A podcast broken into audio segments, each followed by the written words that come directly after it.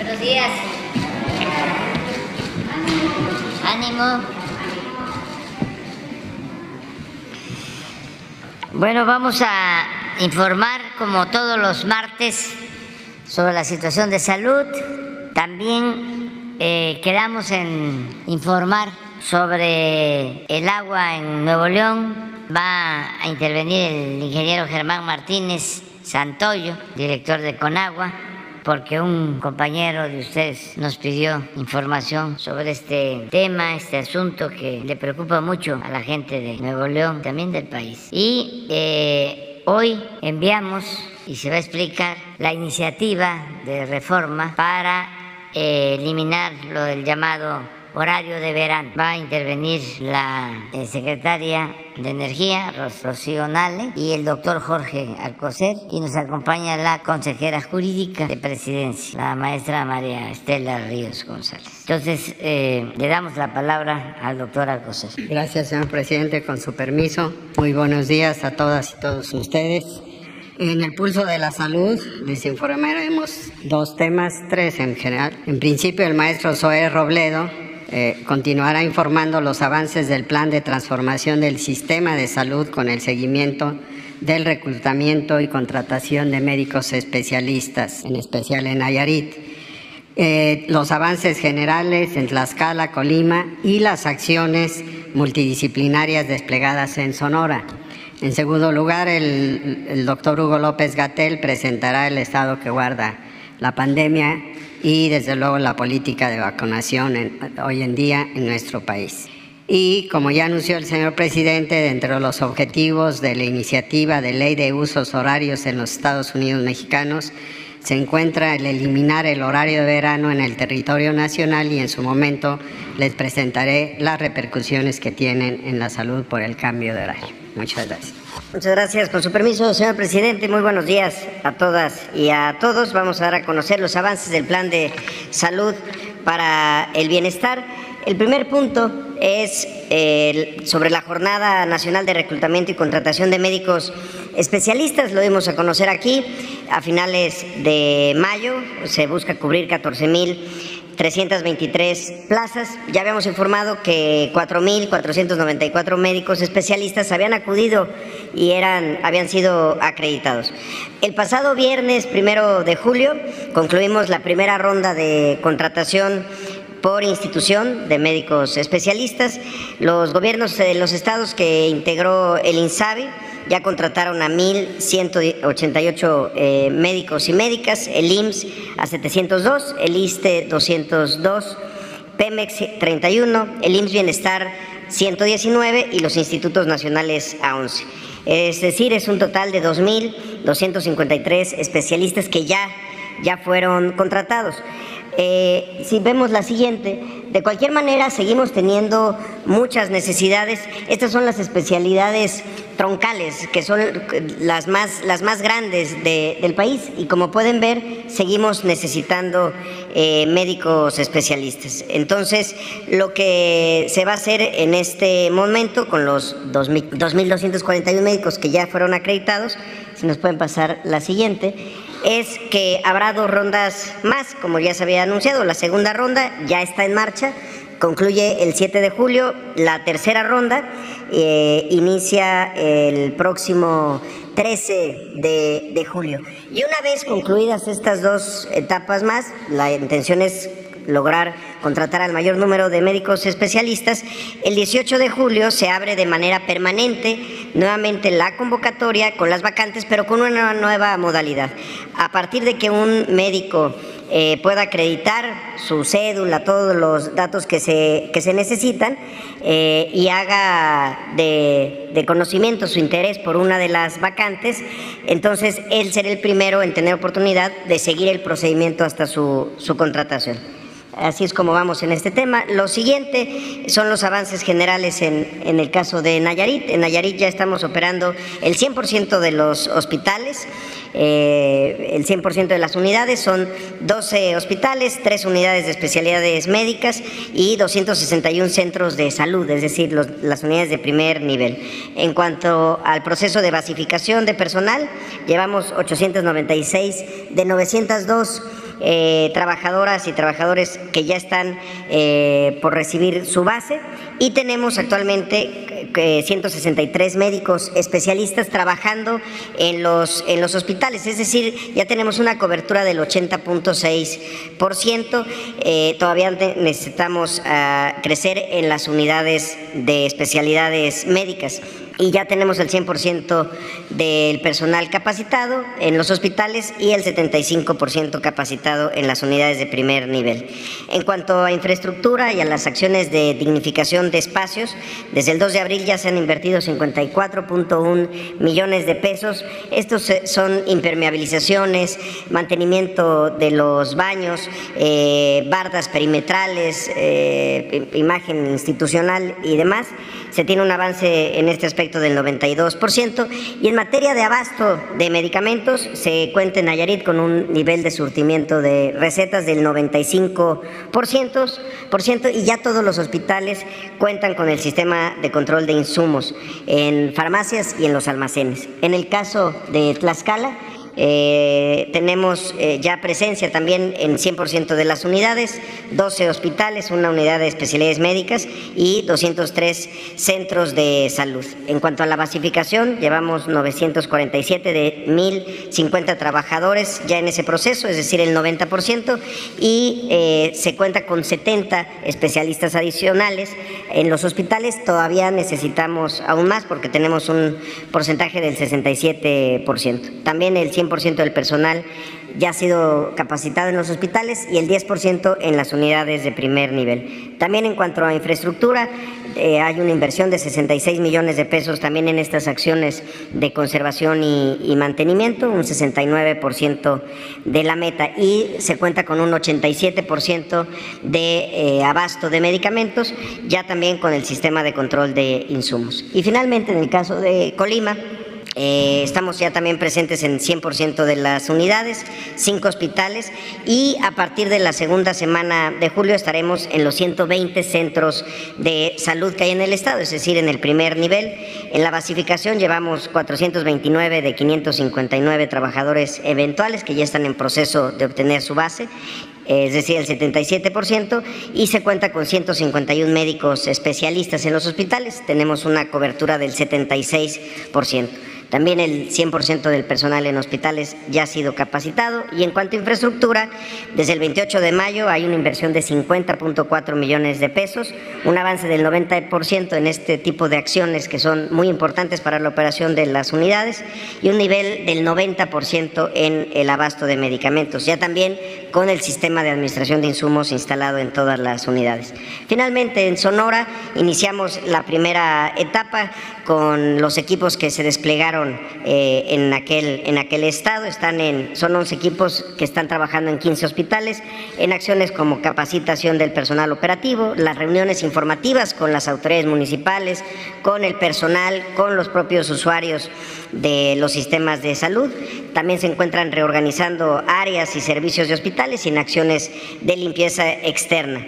Eh, en ese sentido, así vamos en el avance y esta semana vamos a estar trabajando en Baja California Sur y en Sinaloa eh, particularmente. ¿Es cuánto, señor presidente? Permiso, presidente, secretaria, secretario, consejera, colegas. Muy buenos días, tengan todas y todos ustedes. Comentamos sobre el COVID, la COVID-19. Como se ve en esta gráfica ya muy conocida, nuestra curva epidemiológica de agregación semanal, en los casos estimados, vemos que se permanece la tendencia a la alza. Eh, esta ya es la décima primera semana consecutiva de este incremento. En el recuadro se aprecia las cifras de los casos estimados por semana, eh, promedio diario durante cada una de las semanas más recientes. Y se conserva esta tendencia importante de que las, los casos aumentan más importantemente que las hospitalizaciones. Sin embargo, hay un incremento en la ocupación hospitalaria. Tenemos el promedio nacional en 10% de las unidades COVID para personas que no están críticamente enfermas y afortunadamente las unidades de terapia intensiva o sus análogos se encuentran ocupadas al 3% con personas eh, que tienen COVID. Las defunciones han incrementado eh, ligeramente, tenemos ahora un promedio diario semanal de 12 defunciones, que es un incremento eh, que empezó a ocurrir en la semana 24 pero también se mantienen considerablemente en menor cantidad comparado con cualquiera de los periodos previos de la epidemia, como se puede ver con claridad en la gráfica que está presente. Ahora, un aspecto importante que queremos eh, recordar es a la población que tiene enfermedades crónicas o las personas adultas mayores, siguen siendo las personas con mayor susceptibilidad. De hecho, el análisis que hacemos sobre las personas que lamentablemente han perdido la vida en relación con COVID, vemos que prácticamente el 70% de las personas que fallecieron por COVID tenían alguna eh, enfermedad crónica asociada. Cerca del 70% también eran personas adultas mayores y 66% eran personas que no se vacunaron. Entonces volvemos a ver lo que se identificó durante la cuarta ola es una epidemia donde el daño grave sigue siendo mayormente en personas no vacunadas. Reiteramos la importancia de vacunarse, las unidades han permanecido activas, no importa que estemos ya ahora en el periodo de mayor intensidad para niñas y niños de 5 a 11 años de edad, las personas que no se hayan vacunado de cualquier edad siguen teniendo una vacuna disponible, por favor hagan uso de ella para que queden protegidas. En particular, si se es una persona adulta mayor de 60 años o es una persona que tiene alguna enfermedad crónica, muchas veces hemos dicho cuáles son las de mayor importancia, obesidad, sobrepeso, diabetes, desde luego múltiples cánceres, la hipertensión arterial, la enfermedad cardiovascular, la enfermedad pulmonar crónica. Pero en general, vacúnense. Y las mujeres embarazadas, por favor, vacúnense. el embarazo también condiciona un mayor riesgo de mortalidad por COVID-19. Respecto a la vacunación, seguimos avanzando, como ya decimos, hemos ajustado el dato del porcentaje de cobertura completa porque hemos incorporado eh, a la población de 5 años en adelante. Ese es el recuadro verde en la siguiente imagen, por favor. En el extremo derecho izquierdo de la diapositiva 77%, recordarán que decía 87%, esto es porque hemos agregado ya la suma de población por vacunarse de 5 años, desde los 5 años. Sin embargo, las cifras de las etapas ya completas se muestran ahí, no han cambiado, 91% para las personas de 60 y más, 60% para personas de 12 a 17, perdón, la primera es de 18 en adelante, 60% de 12 a 17 y el grupo más reciente, actualmente muy activo, 8% de cobertura en personas de 5 a 11 años de edad. Finalmente, el calendario de vacunación. Ya llevamos dos semanas recibiendo la vacuna Pfizer específica para niñas, niños de 5 a 11 años de edad. Esta semana recibiremos un nuevo embarque de un poco más de un millón de dosis en dos días consecutivos, próximo miércoles y próximo jueves. Gracias. Permiso, señor presidente. Muy buenos días a todas, a todos. Vamos a presentar el avance que se tiene en los apoyos que se están dando a la zona metropolitana de Monterrey durante esta crisis de falta de agua. Adelante, por favor.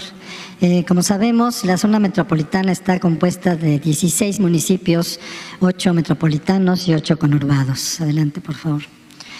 Eh, en condiciones normales, el suministro a la zona metropolitana tendría que ser de 16.180 litros por segundo. De este volumen, el 30% eh, corresponde a aguas subterráneas, o sea, 4.895 litros por segundo, y superficiales, el 70%, o sea, 11.285 litros por segundo. De este total, a la industria se le se abastece del 10%. Total para uso público urbano serían 14.225 litros por segundo. Esto tendría que ser en condiciones normales. Adelante. Eh, tenemos un déficit de 3.236 litros por segundo que están afectando principalmente a más de un millón de habitantes en la zona metropolitana. Si restamos este déficit de los 16.180 litros por segundo, actualmente se están repartiendo, se están abasteciendo 12.944 litros por segundo, o sea, el 80% del agua eh, que debería de ser eh, abastecida es la que se está distribuyendo. Adelante. En lo que se refiere a agua subterránea, que representa en este momento la principal fuente para abatir la crisis, eh, se tiene que de 154.4 millones de metros cúbicos, o sea, 4.895 litros por segundo. En público urbano se tiene el 60%, en agrícolas el 4%, industriales 32% y servicios el 4%. Esto es con respecto a aguas subterráneas. Adelante, por favor. Llovió en la semana pasada de 17.4 eh, milímetros. Esto nos ayudó a que en la presa La Boca se tuviera un almacenamiento eh, del 9%, 3 eh, millones de metros cúbicos. Se está abasteciendo ahorita del cuchillo 43%, La Boca 9%, Cerro Prieto 1%. Adelante, por favor. La situación actual es del cuchillo se extraen 5.247 litros por segundo, de Cerro Prieto 1.327 litros por segundo ha bajado, de la boca con la lluvia se están eh, atendiendo con 702 litros por segundo y de otras fuentes eh, superficiales 200 litros por segundo para dar un total de 7.536 litros por segundo. De la boca y Cerro Prieto el déficit es eh, cercano a los 3.000 litros, de 1.3 a 1.5 millones de habitantes que se les da servicio irregular o falta de agua. Adelante, por favor. Los apoyos del gobierno federal eh, al Estado de Nuevo León eh, es eh, con 26 pipas de agua potable. Al momento se han otorgado, abastecido 16.9 millones que se han distribuido a las personas más necesitadas. se apoyó con 2.183 millones de pesos para la construcción de la presa Libertad. se han instalado equipos de bombeo flotantes y, fijos en las presas Cerro Prieto para que el nivel bajo que tiene actualmente la presa pueda llevar agua a la obra de toma y distribuirse a la ciudad, a la zona metropolitana de Monterrey. En apoyos técnicos también se ha trabajado con eh, agua y drenaje de Monterrey para operación del sistema de distribución de agua potable. Adelante, por favor. Esta es una vista de los equipos de bombeo que están en la presa Cerro Prieta, Cerro Prieto. Está la, eh, la plataforma de bombas eh, flotantes y las bombas fijas del lado derecho. Adelante, por favor. Eh, el programa que se tiene para obtener agua del acuífero es eh, la atención a 220 pozos que proporcionarán 1.695 litros por segundo. Eh, se tratará de incorporar 29 pozos profundos dentro del acuífero Campos Buenos Aires. Se perforarán 22 pozos someros, se reactivarán hasta 63 pozos de emergencia y se incorporarán 106 pozos nuevos. Todo este programa aportará 1.695 litros por segundo y el gobierno federal eh, ha aportado 106 millones de pesos para este programa. Adelante. Los avances que tenemos en, eh, esta eh, acción de pozos, en pozos profundos están en proceso de perforación, los pozos someros se tienen ya en operación 19, pozos de emergencia emergencia 16 pozos en operación y perforación de nuevos pozos 26 pozos. Del total de los 220 programados se tienen 61 en operación y esto aportará 924 litros por segundo, que es el 55% de lo que aportarán los 220 pozos. Adelante. Eh, la calidad del agua de los pozos el agua en pipa que distribuye la Conagua y agua y drenaje de Monterrey es apta para consumo humano. El agua que se suministra a través de la red cumple con los requerimientos de agua potable. A partir de hoy, la Conagua apoyará a agua y drenaje de Monterrey con el monitoreo de la calidad del agua en pozos, red de distribución y pipas, principalmente privadas. Adelante, por favor. Eh, se ha establecido un acuerdo con la zona citrícola eh, cercana a la zona metropolitana para aportar eh, hasta mil litros por segundo. Ya se firmó un acuerdo con los agricultores, se iniciaron los trabajos de interconexión del canal Chapotal con el acueducto Cerro Prieto. Esto ayudará a, mejorar las condiciones de abastecimiento y beneficiará a cerca de 500 mil habitantes. Estos mil litros por segundo pues representa la tercera parte de, lo que tenemos de déficit. Los trabajos se concluirán a finales de este mes, los trabajos de interconexión del canal Chapotal con el acueducto Cerro Prieto. Adelante, por favor. Eh, hay 60 y, 63 empresas, industrias con los uh, mayores volúmenes concesionados. Todas estas empresas eh, producen o obtienen del acuífero 1.600 litros por segundo, que, es, eh, que corresponde al 32% del total del agua subterránea. Adelante, por favor. Adelante. Son 63 empresas. De estas 63 empresas, 38 ya han, eh, eh, ya han tenido acuerdo con la Comisión Nacional del Agua y con el Estado de Nuevo León y aportarán 38 empresas 298 litros por segundo. Actualmente se han conectado a la red 38 eh, empresas con, que aportarán y están aportando 200 litros por segundo.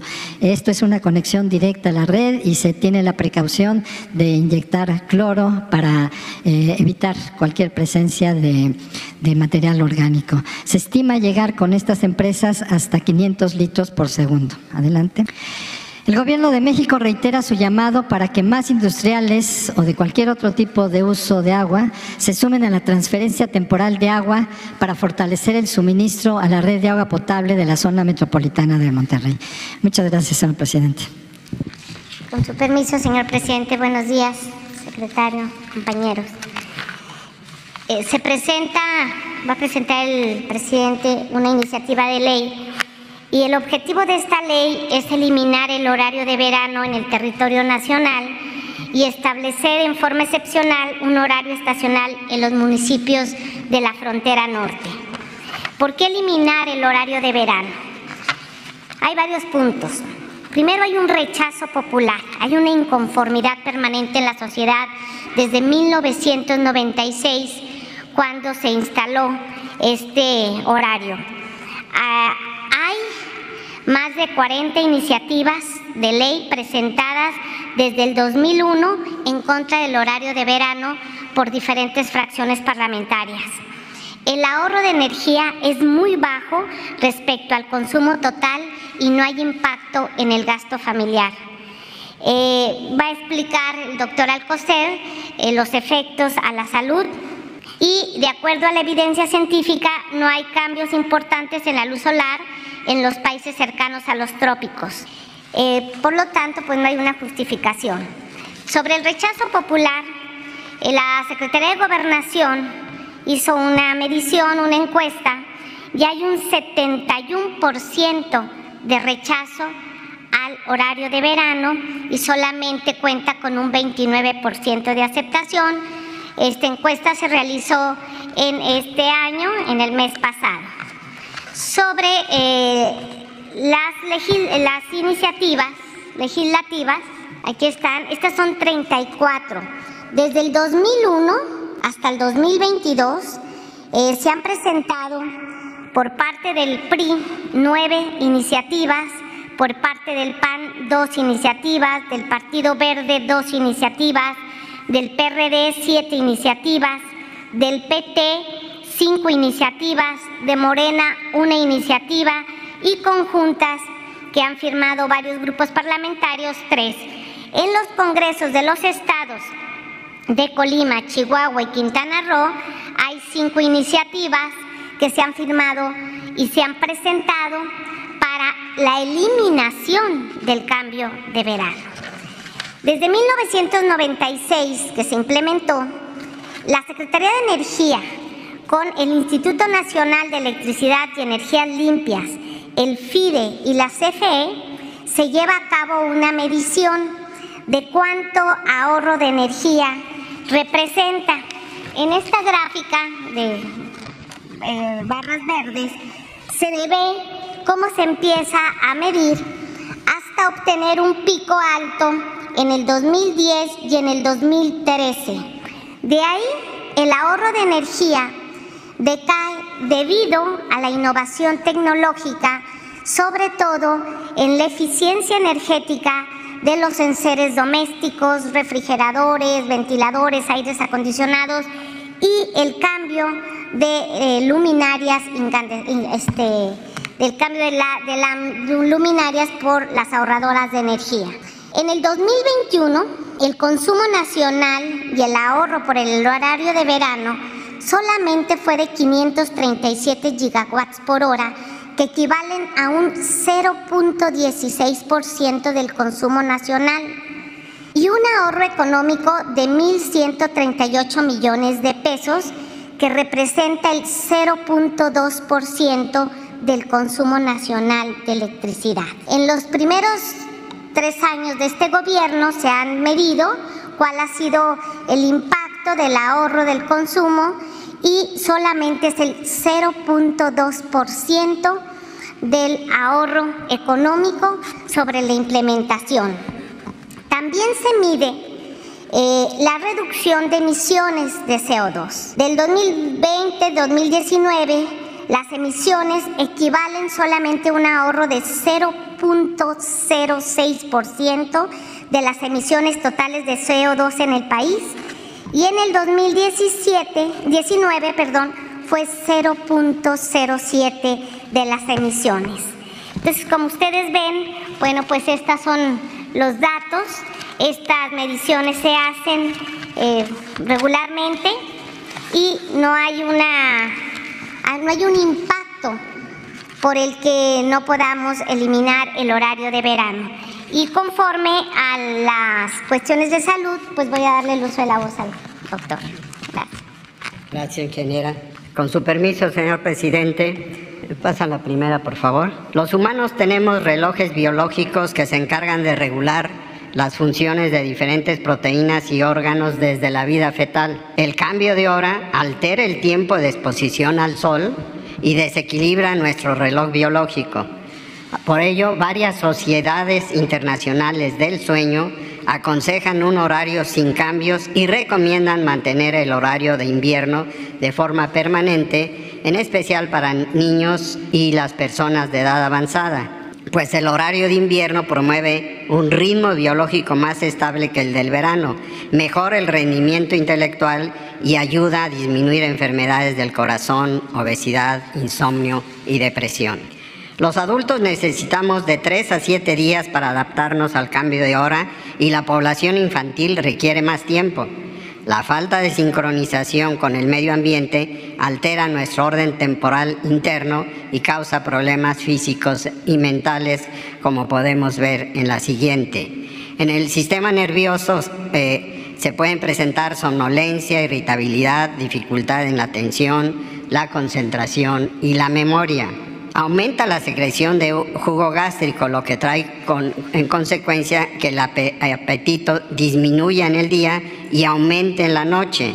En lo psicoemocional, además, la depresión, las ideas suicidas, suicidas se aumentan en algunas épocas del año y en algunos horarios y latitudes, más que en otros. Hay mayor riesgo en quienes requieren de concentración para realizar funciones al iniciar el día, como son pilotos, los escolares, maestros, empleados y ciertos trabajadores. Incluyen, entre otras, fatiga, disminución en el rendimiento escolar y laboral, menor productividad en general y mayor uso de estimulantes. No hay que olvidar que el posible efecto eh, se puede, puede ser mayor con los cambios de salud provocados por la pandemia debido al SARS-CoV-2. Y en la siguiente imagen, en cuanto al sueño de las y los adolescentes, este disminuye en promedio de 32 minutos por noche, principalmente durante las primeras dos semanas después de iniciado el horario de verano. Hay disminución de la atención, después del inicio del horario de verano, resultando en tiempos de reacción más largos y aumento en los lapsos de inatención escolar. El aumento de la somnolencia diurna se ha demostrado significativamente en comparación al momento a la semana previa, por ejemplo, en algún estudio, al inicio del horario de verano. Conclusiones. El inicio del horario de verano afecta el sueño, y la vigilia de las y los estudiantes de secundaria, lo que resulta en el aumento de la somnolencia diurna. Y en cuanto a la salud, en la siguiente, por favor, la salud del corazón en forma breve, existe asociación entre el horario de verano y el aumento de la ocurrencia de infarto al corazón, especialmente en la primera semana después de ser implementado. Los posibles, eh, mecanismos son varios derivados de la privación del sueño, la desalineación circadiana ya mencionada y las condiciones climáticas. Y finalmente, la siguiente, por favor, ¿por qué deberíamos abolir el horario de verano? Lo primero que debemos contemplar es que la elección del horario de verano es política y por lo tanto se puede cambiar. Varias naciones consideran la eliminación del horario de verano aunado al anterior la Sociedad Internacional para Investigación de los Ritmos Biológicos que concluyó que las ventajas del horario estándar superan a las del cambio de horario. Cada vez más, los estudios muestran que las diferencias de tiempo entre el reloj social y el reloj biológico desafían la salud, la llegan a alterar, por lo que si queremos mejorar nuestra salud, no debemos luchar contra nuestro reloj biológico. Lo recomendable es volver al horario estándar, que es cuando la hora del reloj solar coincide con la hora del reloj social, el reloj de Dios. Muchas gracias.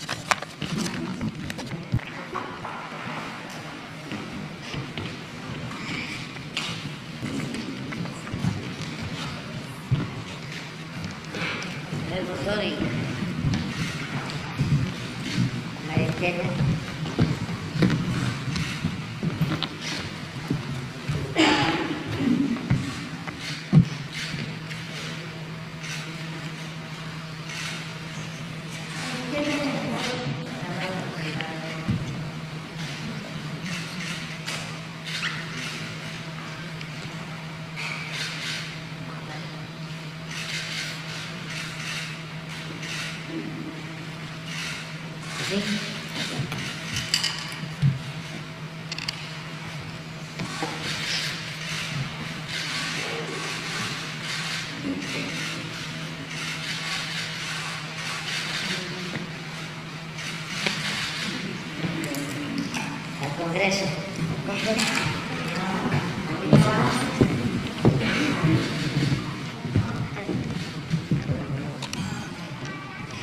Adelante. Mujer, usted, usted, usted, cuatro, cinco y seis. Ahí esperamos. Sí, este, se registró, ¿verdad? Adelante. Gracias, presidente. Muy buenos días. Esteban Durán, Vanguardia, Veracruz. Eh, en primera, para eh, el titular del Seguro Social sobre la situación que está eh, prevaleciendo eh, con los pensionados y los jubilados. Eh, o lo, quienes estamos en ese proceso, presidente, quienes acuden a las oficinas generales para ver en qué situación o cómo va estas circunstancias, para ver cuánto nos toca, cómo, cuánto vamos cotizando, qué es lo que hay que hacer, a quién hay que acudir. Sin embargo, muchos se quejan, muchos jubilados, muchos pensionados, de que en las oficinas no hay quien, quien les dé información, no aparecen en muchas de las ocasiones sus archivos, les hacen dar varias vueltas y ese, eh, se cansan ellos. Inclusive esto obliga, eh, eh, lo mencionan también, de que se tienen que acercar a los coyotes del seguro de, que están allá afuera de las oficinas de seguro social para que estos sean quienes les tramiten estas, eh, eh, esta, eh, pues lo, de su jubilación, lo que les toca, pues.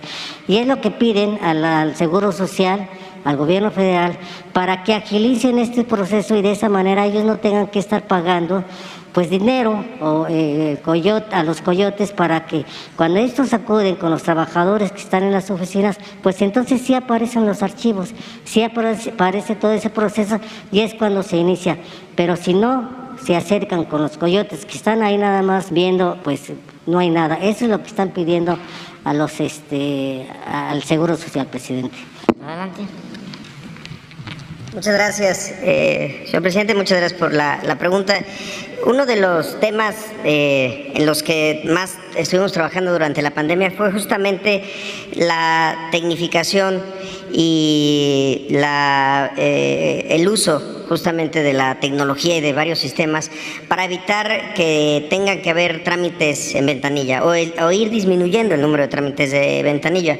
Un ejemplo particular, el número de semanas cotizadas y el salario en el que están registrados los trabajadores. Eso ya no tiene que pasar por una ventanilla, hay un reporte especial de, cotización que se lo puede sacar cada uno de los trabajadores una vez, una vez por mes.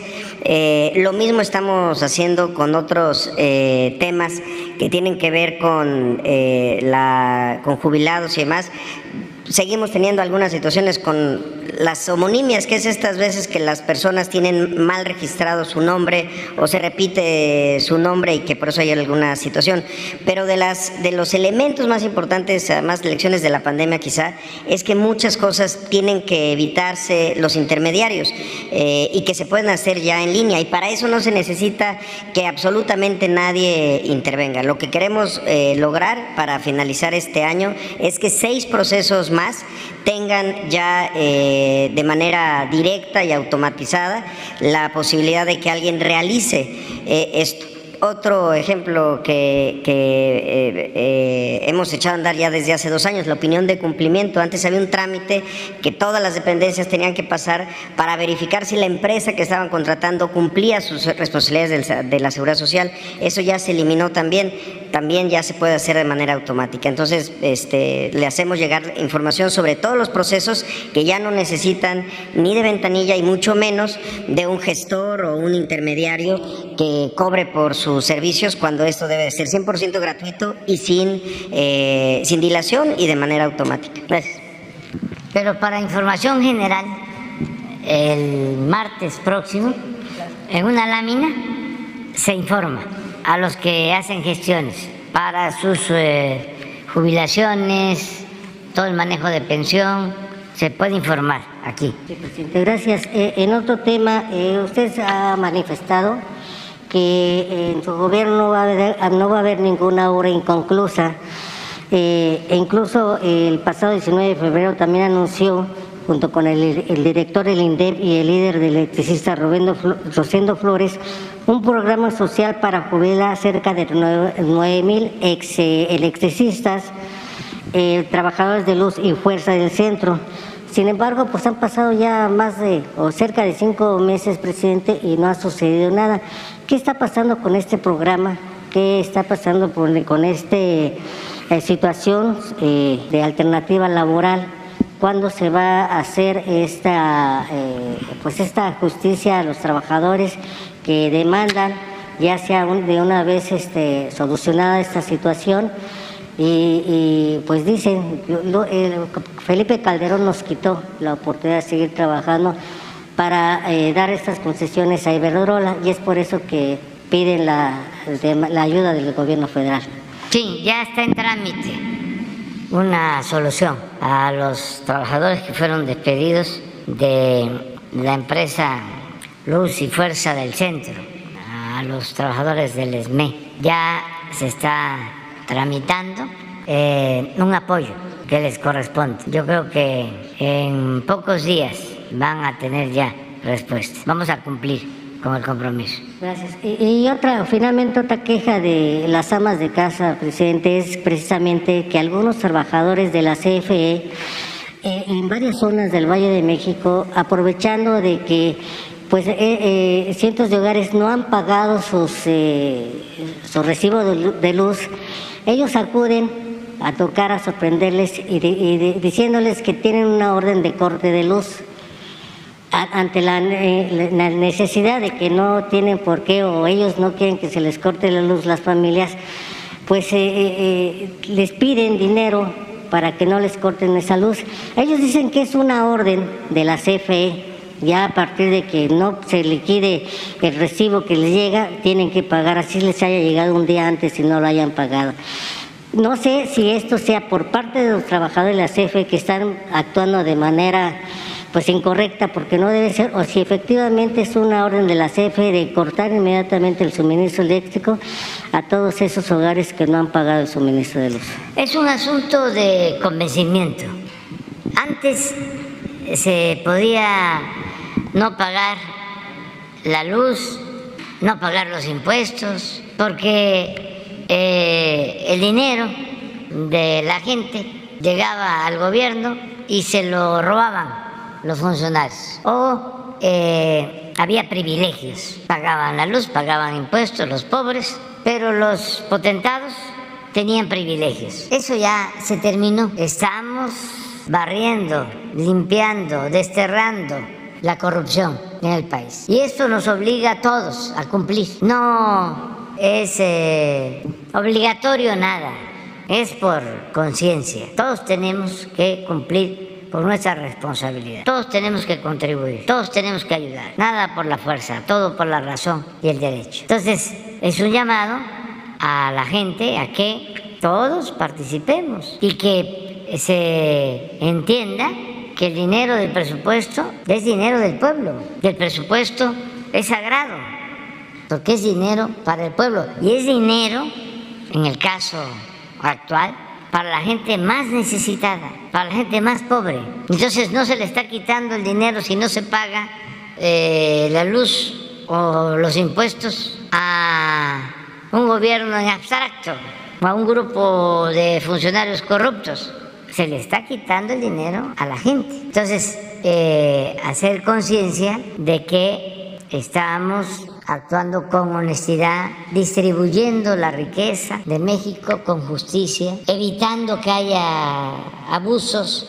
¿Se acuerdan cómo decían los tecnócratas reaccionarios y corruptos? Que era otra de las frases, ojalá y se vayan este, apuntando, de que había que apretarse el cinturón. Siempre le pedían al pueblo apretarse el cinturón. Ahora no, ahora es el gobierno el que se está apretando el cinturón. Por ejemplo, no hay aumentos en los precios de la luz, no hay aumento en el precio de las gasolinas. Esto antes no era tomado en cuenta, no les importaba la economía popular. El secretario de Hacienda del licenciado Peña, el último, que estaba también en el Seguro Social, familiar de Carlos Salinas de Gortari, González Anaya, declaró en un aumento a las gasolinas, en un gasolinazo, que eso no afectaba a la gente, porque la mayoría no tenía carros y no consumía gasolina. Secretario de Hacienda. Entonces, ya no es lo mismo. También ya no aplica la frase famosísima y desde luego absurda de que la corrupción es parte de la cultura del pueblo de México. No, nuestro pueblo es honesto y es trabajador. Y es, aunque no le guste a los voceros del conservadurismo, es un pueblo bueno. El problema está arriba.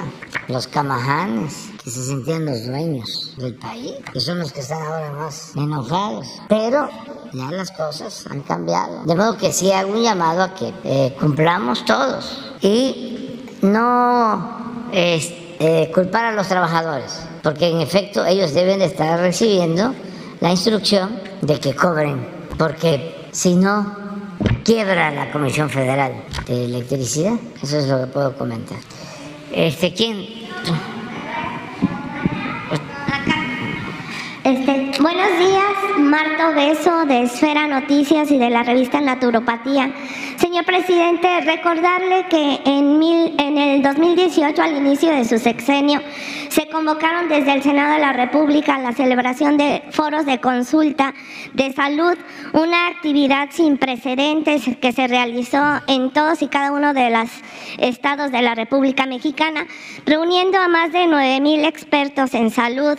En ese momento, el doctor Navarro, que es actual gobernador de Nayarit, era presidente de la Comisión de Salud en el Senado de la República. Mi pregunta es, señor presidente, si se está tomando en cuenta toda esta información y todos estos compromisos asumidos este, para brindar, este, para fortalecer el sistema público de salud en México, este, para todo este programa que se está anunciando aquí todos los martes, y si usted tiene conocimiento de qué acuerdos fueron y cuáles son los que se están aplicando considerando además que entre los primeros estados donde se está este, fortaleciendo eh, los servicios públicos de salud está el estado de Tlaxcala y precisamente en estos foros de salud la gobernadora Lorena Cuellar fue muy participativa y sobre todo impulsando las recomendaciones de la Organización Mundial de la Salud. Este, yo quisiera saber si se está tomando en cuenta todo este trabajo realizado en el 2018. Sí, desde luego. Este, en esencia, lo que se busca es garantizar el derecho del pueblo a la salud. ¿Cómo hacerlo? Pues eh, con un sistema de salud pública eficaz, eh, de calidad, para atender primero a los que no tienen seguridad social, que es más de la mitad de la población, los que no están como derechohabientes del ISTE, del seguro o de otras eh, instituciones. Lo que se está eh, llevando a cabo es la federalización de todo el sistema de salud pública. Ya no eh, la dispersión del sistema de salud, sino la federalización.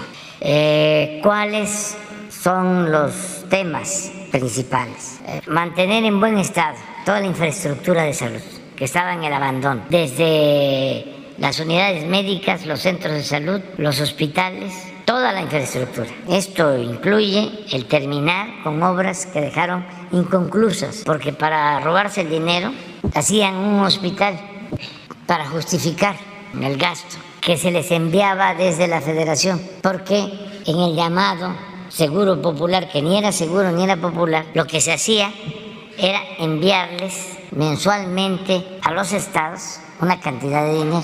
Entonces, ese dinero muchas veces se desviaba para otras actividades y también se aplicaba en construir hospitales, hacer contratos con empresas. No se terminaban los hospitales, quedaban tirados.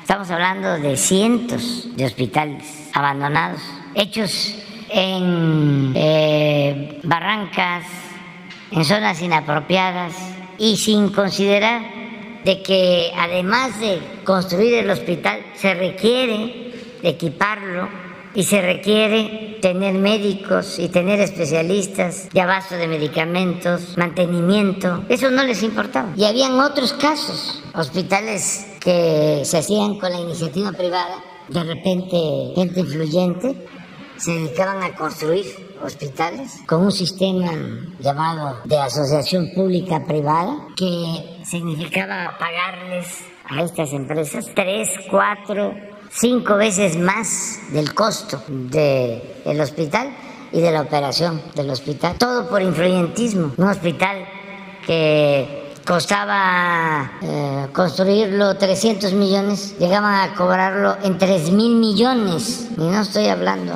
al tanteo, tengo todas las pruebas de lo que digo. Entonces, ahora estamos eh, mejorando todo el sistema hospitalario desde el primer nivel de atención, que son los centros de salud. Eso es lo primero. Lo segundo, que no falten los médicos. Aquí estamos frente a un problema estructural. No tenemos médicos en el país. Esa fue una herencia de ese modelo neoliberal que defienden todavía algunos. No hay médicos ni especialistas suficientes porque no les importó impulsar la educación pública. Querían que estudiaran solo los que tienen para pagar colegiaturas. Ese era el plan, pero eso pues no puede suceder aunque este, lo deseen los tecnócratas, lo recomiendan los expertos neoliberales, porque la mayoría del pueblo de México no tiene ingresos suficientes para pagar eh, por la salud, para curarse. Entonces, eh, ni tiene para pagar la educación pública, la educación que debe de ser pública. Entonces, ¿qué sucedió? Pues que no hay médicos, esa es otra herencia, no hay eh, especialistas. Entonces, estamos ahora haciendo una convocatoria para que todos los centros de salud y los hospitales tengan médicos y tengan especialistas, porque no había, engañaban. Los centros de salud no tenían médicos, o si tenían médicos era nada más de lunes a viernes. No había médicos los fines de semana. No se podía enfermar la gente el fin de semana. Especialistas no había. Aquí estamos viendo. Se hizo una convocatoria hace unos días. ¿Por qué no pones este? Estamos hablando de una convocatoria que hace el Seguro Social, que eh, tiene fama de eh, garantizar más sueldos, más prestaciones que el ISTE o que eh, la Secretaría de Salud. Pero ahí no hay otra, la que sigue. Esta es en general. Miren, pediatría para atención de los niños. 182 se lograron contratar y hay 1.548 vacantes. Esto no lo sabía la gente porque la mafia del poder tenía el control de los medios de información y no se garantizaba el derecho a la información. Muchas cosas se desconocían, así dominaban, así se imponían. Bueno, entonces ahora estamos haciendo un esfuerzo para tener los médicos y tener todos los especialistas. Ya logramos, estamos estado por estado, con Nayarit, por lo que mencionabas. Ya tenemos casi el 100% porque ahí está el doctor Navarro y es el Estado modelo. Así queremos, pero nos falta, pero queremos 100% en personal. Eso es lo otro. Hicimos el compromiso de basificar. Dejaron 80 mil trabajadores eventuales, algunos que trabajaron por contrato por muchos años. Entonces, el compromiso es pacificarlos, tener médicos generales, médicos especialistas, mejorar la infraestructura, equipar los centros de salud y el abasto de medicamentos. Y todo esto gratuito, garantizar el derecho del pueblo a la salud, porque no es un privilegio, es un derecho que tienen todos los mexicanos. Empezamos en Nayarit, seguimos en Tlaxcala, a ver, pasa la lámina, así vamos, y queremos ir eh, avanzando. Entonces sí tomamos en cuenta eh, los foros que se hicieron sobre las necesidades de eh, mejorar el sistema de salud. Se hablaba mucho por cuestiones ideológicas y también por negocio de lo mal que estaba la educación en México, porque hay una lanzada, bueno, hasta Claudia es González encabezó una campaña en contra de la educación pública y muchos otros. Pero no se hablaba de la ruina del sistema de salud pública, porque se robaban el dinero de los medicamentos. Diez distribuidoras le vendían al gobierno 100 mil millones de pesos en medicamentos. Y también una mafia que alimentaba hasta medios de comunicación. Por eso no se hablaba de que estuviese mal el sistema de salud. Estaba mal, decían, el sistema educativo.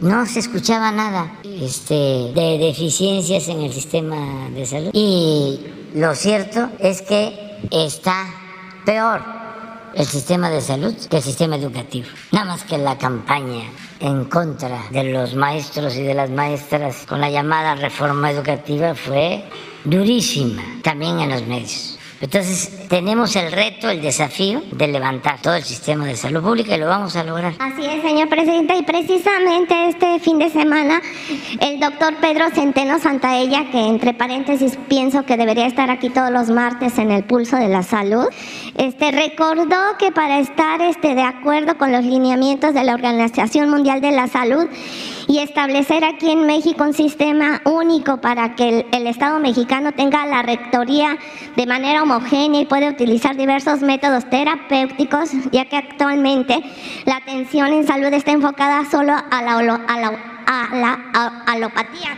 pero se tiene también este, otras este, disciplinas médicas que han probado su pertinencia, como la acupuntura, la herbolaria y la homeopatía. Este, ¿Usted qué piensa, señor presidente, de que precisamente para fortalecer este sistema único de salud se tomen en cuenta estas disciplinas alternativas? Que estoy de acuerdo. Todo tipo de eh, medicinas y de tratamientos y de eh, medidas para la salud deben de aplicarse todas, este, hasta la medicina tradicional y se aplica en unidades médicas, en hospitales, este, hay medicina tradicional y se tiene que seguir impulsando. Esto pues es una eh, tarea de la Secretaría de Salud, no sé si quieras aportar algo tú sobre esto, de cómo no hay un enfoque solo a la medicina. Y, sobre todo porque en las, en las, vacantes no vemos este oferta para este tipo de especialidades. Sí, sí, el tema es importante y la respuesta de inmediato es que se integra y se debe integrar todo este camino para un bien único que es eh, mantener al, al ser humano desde su nacimiento o desde antes hasta el fin de su vida en condiciones de salud. Y este objetivo lo sumamos a muchas eh, acciones que ya se mencionaron, todas ellas, y que desde luego no han tenido el desarrollo completo. Por ejemplo, la homeopatía tiene sus bases, desde luego, hay que conocerla, hay que formar o buscar que se formen estos este, también eh, trabajadores de la salud en ese aspecto pero todas las demás acciones que son del pueblo, de, la, de que nacen precisamente en nuestra cultura, son bienvenidas. Tan es así que hay nada más como ejemplo, hay muchos medicamentos que su base, su base real de química está en, en productos eh, del campo y muchos, por ejemplo, en la diabetes, diabetes son utilizados con éxito complementario a veces a lo que en la alopatía, en la medicina tradicional, en la más usada, desde luego eh, juegan un papel colateral importante. Esto no deja de tener, desde luego, la necesidad de darle lo que requiere las poblaciones indígenas y, desde luego, su sabiduría. Ustedes saben que, eh, nada más un ejemplo, no hay tiempo para más, uno tradición, eh, muy, muy importante fue el que salvó muchas vidas de la falla cardíaca que es una planta, una hoja que es la digital. Y la digital se sigue vendiendo, utilizando para esos fines, ya nada más que comercializada, en términos generales bien, y desde luego eh, esto está a la base en un té, como la, el té de coca en, en otros países, y todo esto desde luego se suma y tenemos, no tenemos para nada que excluirlas, al contrario, integrarlas y desde luego hay lugares donde esto se logra con mayor o menor eh, posibilidad, pero bienvenido. Gracias. Este, y finalmente, señor presidente, agradecerle al secretario de Salud su gestión porque el pasado 13 de mayo este, representantes de COFEMITES Internacional pudieron reunirse con el doctor Ricardo Cortés Alcalá pero en esta reunión, señor presidente, el doctor Cortés Alcalá reconoció que precisamente la Dirección de Medicina Tradicional y, este, y Desarrollo Intercultural tiene 20 años siendo un área de simulación, esto por falta de presupuesto. Preguntarle a usted, señor presidente, ¿qué opina que un área de la Secretaría de Salud tenga tanto tiempo siendo un área de simulación porque no tiene presupuesto para alcanzar, sus objetivos? Pues hay que verlo internamente y este, se informa. La salud como la educación eh, tienen prioridad en el gobierno nuestro y no se limitan recursos no hay eh, límite. Todo lo que es justicia este, para el pueblo. Y en general, lo único que se limita son los excesos, mm, las extravagancias de los funcionarios públicos, que, eh, dicho sea de paso, pues ya mm, no es como antes, mm, no este son viajes supuestamente de estudios o asistir a congresos, pero eran viajes eh, de placer, turismo político.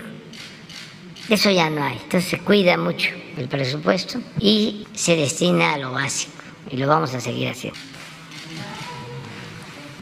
Buenos días, presidente. Buenos días, eh, integrantes del gabinete. Mi nombre es Miguel Velázquez, soy reportero del periódico Publimetro.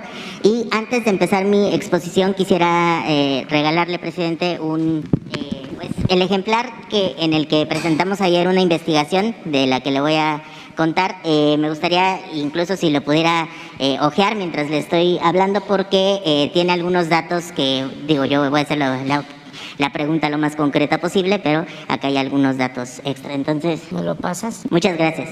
Eh, el tema del que le quiero exponer, presidente, es eh, una investigación que, que, publicamos que es sobre los montadeudas. Los montadeudas son eh, pues un grupo, un grupo criminal o grupos criminales que están dedicándose a una nueva forma de extorsionar. ¿Cómo lo hacen? A través de aplicaciones eh, móviles, a través de aplicaciones para el celular, en la que ofrecen créditos o ofrecen préstamos, mejor dicho, eh, express, sin lo, lo, promocionan como sin la necesidad de revisar el buro de crédito ni nada por el estilo, nada más con que me mandes un mensaje, yo te presto en este momento el dinero que tú tú me quieras pedir y adelante. Muchas personas en, justamente en esta eh, crisis económica y muchas personas eh, han caído en, en, las garras de estas personas y lo que sucede es que piden el, el crédito, piden el préstamo. Por ejemplo, vamos a poner un ejemplo, dos mil pesos y te los pago de aquí al 31 de julio. Las personas, los montadeudas, días antes empiezan a amenazar, empiezan a mandar mensajes, empiezan a decir, eh, tienes 20 minutos para pagarme, vamos a, descuartizar a tu familia, etc. ¿Por qué es una preocupación? Porque como son aplicaciones del teléfono, las personas cuando las instalan le dan acceso a la cámara, a las fotos, a los contactos, etc. Entonces, básicamente es como darle la llave a una persona y que se meta a robar. Entonces, tienen todos los datos. Les dicen, estos son los grupos de tu, trabajo, estos son tus compañeros de, de, trabajo, tu familia, tu esposa, tus hijos, etcétera, y eh, tienes tanto, si no, ya sé dónde vives porque le dan acceso a la geolocalización, etcétera. Eh, es, eh, es, una situación compleja, presidente, porque realmente no se sabe quiénes están detrás de, estos grupos y además las personas están indefensas en ese sentido porque eh, acuden a la policía cibernética, acuden a diversas instancias y como no hay una legislación al respecto, no se puede hacer mucho, ¿no? Además, el tema del anonimato de quiénes son quienes están detrás de las aplicaciones es eh, bastante complejo. Otro de, de, las, de las cosas que suceden, y para dar un poco la dimensión de, de este asunto, es que les cobran, por ejemplo, esos dos mil pesos que habíamos dicho, eh, paga uno los dos mil pesos antes del tiempo eh, pactado y les dice no, no es, no me has pagado la deuda, me tienes que pagar más. Y es una extorsión. Y entonces pagan, las deudas se llevan, eh, las deudas llegan a ser desde 500 pesos, estamos hablando de una cantidad pues no menor, pero 500 pesos que, que, para un momento de emergencia sí son un apoyo importante para las personas y eh, les amenazan también con eh, difundir montajes o estas imágenes, eh, pues sí, montaje, montajes de con el rostro de la víctima en posiciones, no sé, grotescas, este, posiciones sexuales o incluso decir, yo, voy a yo te voy a quemar a ti, decir que tú eres un violador de niños, que tú eres un secuestrador, que, etcétera. Entonces muchas personas no saben qué hacer, no saben a dónde acudir. La única forma que tienen de protegerse, por así decirlo, pues es denunciar a través de las tiendas de aplicaciones, borran los comentarios. Eh, cuando hacen, eh, lo más que pueden llegar a hacer es eliminan la aplicación y las personas, los, los los delincuentes, porque son delincuentes, no les importa porque vuelven a subir otra aplicación exactamente igual y eh, nada más le cambian el nombre, el logotipo, etcétera. Entonces, esta investigación está publicándose en Publimetro toda esta semana. Este es el primer ejemplar. Eh, y pues me gustaría preguntarle, presidente, ¿qué información tenía usted de, esta, de esta forma de extorsión? Y también preguntarle si, si se analizaría alguna manera de legislar o regular las aplicaciones que existen en, en nuestro país, porque es realmente muy sencillo caer en las garras de, estas personas. Y preguntarle también, pues, qué opina al respecto. Sí, pues, eh, primero, pues, felicitarles por la investigación, porque esto eh, ayuda mucho a que la gente no sea eh, extorsionada.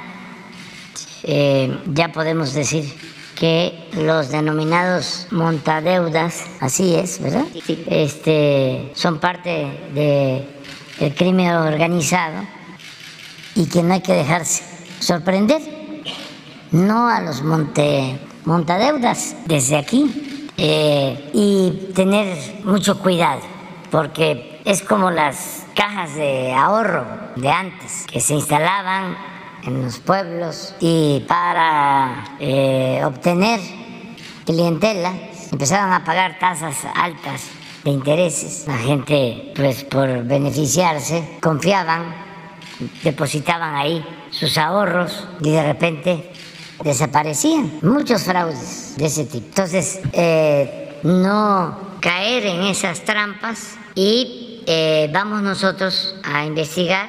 Le voy a pedir eh, a Ricardo Mejía que haga una investigación y que hable con ustedes para que tengan todos los elementos y nos dé un informe más completo sobre esto y otros mecanismos que hay para estafar la utilización de eh, recomendaciones de funcionarios públicos, el hablar en mi nombre. Una vez le hablaron al gobernador de Sonora, nuestro amigo, hermano, Alfonso Durazo, para decirle de que este, yo estaba pues necesitado de un dinero y que sí,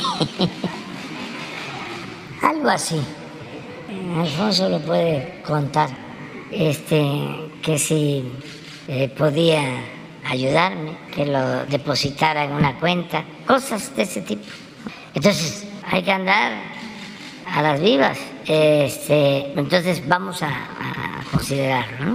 Muchas gracias, presidente. Y sí, eh, un dato que también eh, hoy presentamos en portada en Publimetro es que eh, esta, estas estafadores, estas personas, mandan hasta 300 mensajes en una hora con amenazas, con insultos, con todo este tipo de situaciones. Entonces, es importante eh, hablar, hablar de ello, sobre todo para que están aprovechando estos vacíos legales, presidente. De... Sí, sí, hay que ver qué se puede hacer legalmente y también eh, ver con las eh, aplicaciones, ver con Twitter y con Facebook, con todas las aplicaciones de Internet, porque sí tiene que haber control. Es lo de los bots, ¿cómo no van a saber? De que contratan eh, granjas de bots y si no tienen el mecanismo, lo deben de crear. El caso de Twitter, Facebook, lo de Twitter es clarísimo de que echan a dar campañas de calumnias, de mentiras pagadas, inflan datos. Como una empresa no va a saber de que es artificial, de que no es real lo que está sucediendo en su red? Dos cosas. O les importa más que nada el dinero, más que la ética, o este es una forma perversa de entender la comunicación. Entonces, todos tenemos que ayudar. Y todo tiene que ver con la verdad. Vamos a, profundizar en esto. Muchas gracias, presidente. Y en un segundo tema me gustaría preguntarle, hace poco, eh, más, bueno, hace un poco más de un mes, unos días, el 31 de mayo, eh, se firmó aquí eh, pues el, acuerdo de la prohibición de los vapeadores y demás.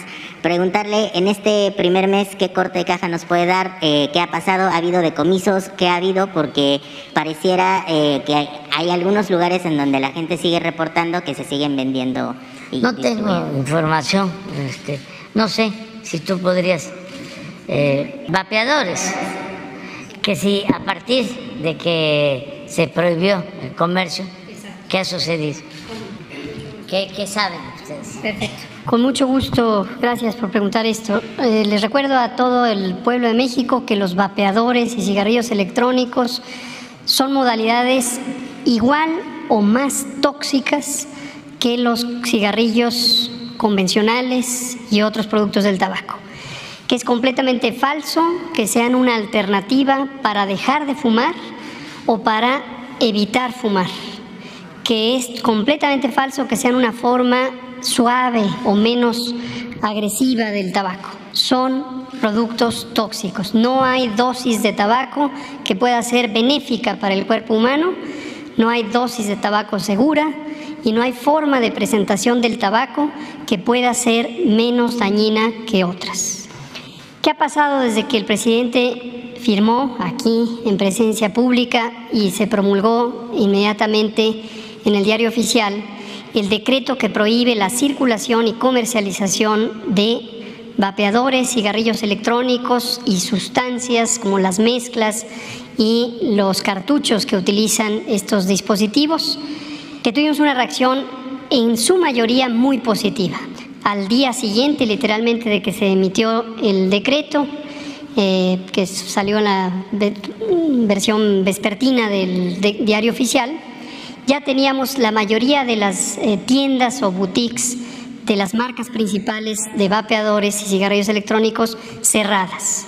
tuvieron muy claro que no podían cometer un acto ilegal y decidieron cerrar.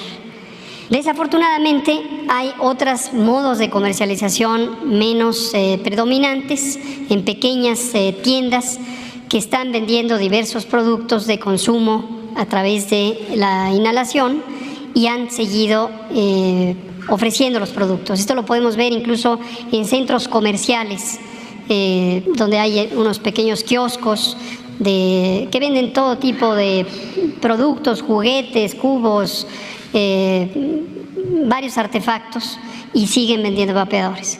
¿Qué estamos haciendo? COFEPRIS, a través de su Comisión de Operación Sanitaria, tiene sendos dispositivos, centros operativos para ir a inspeccionar, verificar y cuando corresponde clausurar y desde luego decomisar el producto, eh, dejar retenido el producto y se eh, establecen las eh, líneas de sanción a quien corresponda, a quienes sean los propietarios de estos establecimientos. Entonces, no hay marcha atrás, el vapeo es dañino, es esta medida fue tomada con la conciencia de proteger la salud de las personas, particularmente niñas, niños y adolescentes, que son el blanco de la industria tabacalera, para agarrarlos en las garras de este eh, muy dañino eh, eh, adicción al tabaco. Y por cierto, a nivel mundial, a partir de que México tomó esta decisión, hemos visto algunas expresiones muy importantes de avance en la lucha contra el tabaco. Parece que en la comunidad global se permea también esta conciencia de que sí se puede cuando hay voluntad política. Recientemente Panamá acaba de eh, promulgar la ley correspondiente que prohíbe la importación de vapeadores. Esto ya lo tenía Panamá en discusión durante varios eh, años, pero finalmente eh, tomaron la decisión de ir hacia adelante. sospechamos que eso va a pasar en varios países, no solamente de la región de América Latina y el Caribe, sino de otras regiones del mundo, que al ver el buen ejemplo de prácticas de voluntad política en pro de la salud, van a empezar a tomar decisiones y en algún momento la industria tabacalera tendrá muy claro que es un negocio, es un negocio fallido porque es un negocio de enfermedad y muerte. se retiraron del mercado?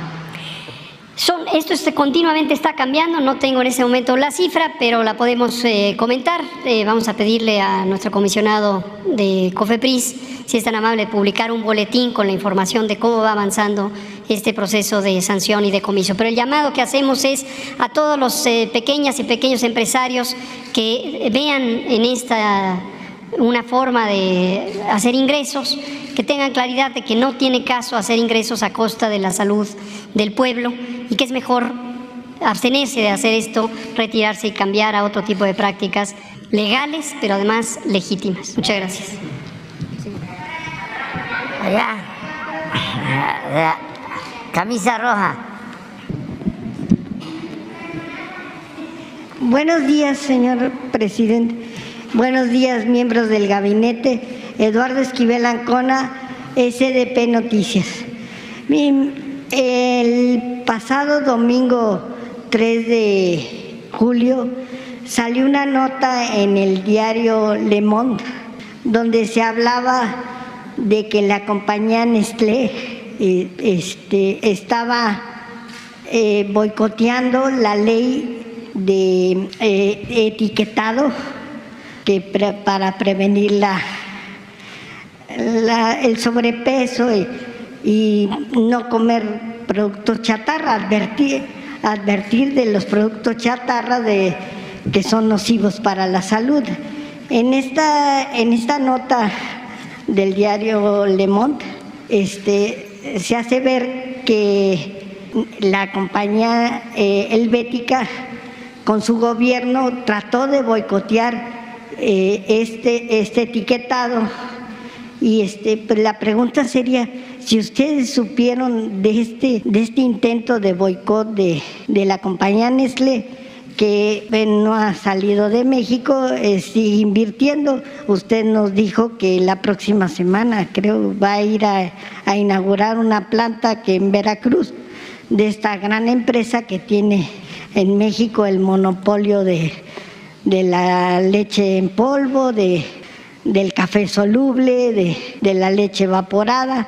Entonces, ¿qué este, ustedes supieron de esta de esta de este boicot y pues qué bueno que, que no se dejaron que, que la ley se promulgó y pues ya tenemos advertencia a los mexicanos sobre lo nocivos de ciertos productos alimenticios.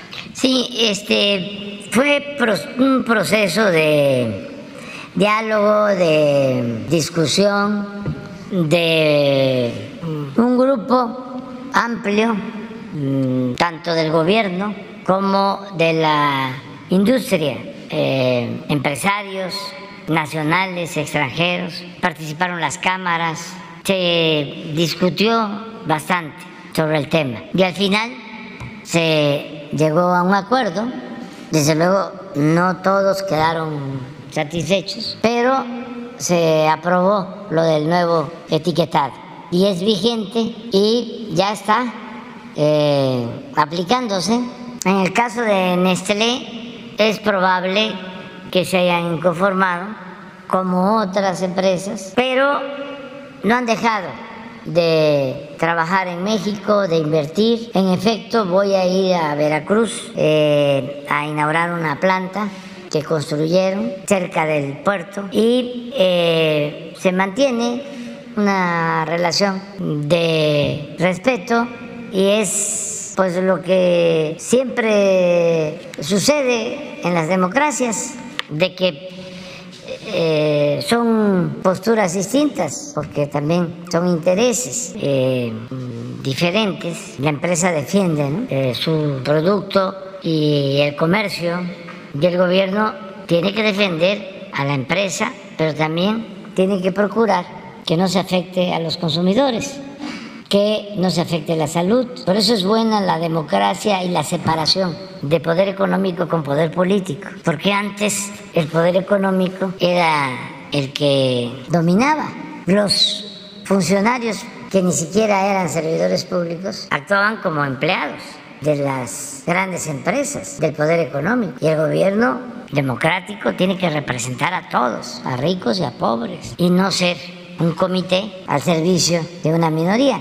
Siempre lo he explicado, bueno, desde Aristóteles se sabe de que la democracia es el mejor sistema de gobierno y significa la representación del pueblo. Y la oligarquía es el gobierno de las minorías. Entonces nosotros aspiramos a que en México haya democracia. Es Aristóteles el que define que hay seis formas de gobierno, la aristocracia, la democracia, la oligarquía, la monarquía, no recuerdo ahora, las seis, pero hay que dar de tarea. Y él va explicando por qué eh, es mejor una que otra y llega a la conclusión que la mejor forma de gobierno es la democracia. Algunos dicen la menos mala. No, eso es lo mejor que hay. El gobierno del pueblo, para el pueblo y con el pueblo. Entonces, ¿qué eh, el gobierno represente a todos, busque la conciliación, los equilibrios, pero siempre pensando en proteger al débil de los abusos que comete el fuerte, no permitir la prepotencia, no permitir el clasismo, no permitir el racismo, que haya justicia, que la riqueza que se genera que se produce se reparta con justicia, que no se concentre en unas cuantas manos. Pues todo eso es la democracia. Entonces, eh, llevamos buena relación con los eh, empresarios de Nestlé. ¿Con el gobierno suizo también? Sí, sí. No tenemos eh, dificultad, no tenemos problema con ningún gobierno. son buenas nuestras relaciones con todos los gobiernos del mundo. Y tenemos buena relación con el gobierno de Estados Unidos. Hoy creo que el New York Times, para variar, sí, se lanza contra Ken Salazar, el embajador de... Pero no es el New York Times, es el Washington Post. New York Times. Ah, a ver, pónganlo. Este. Sí, es mi amigo.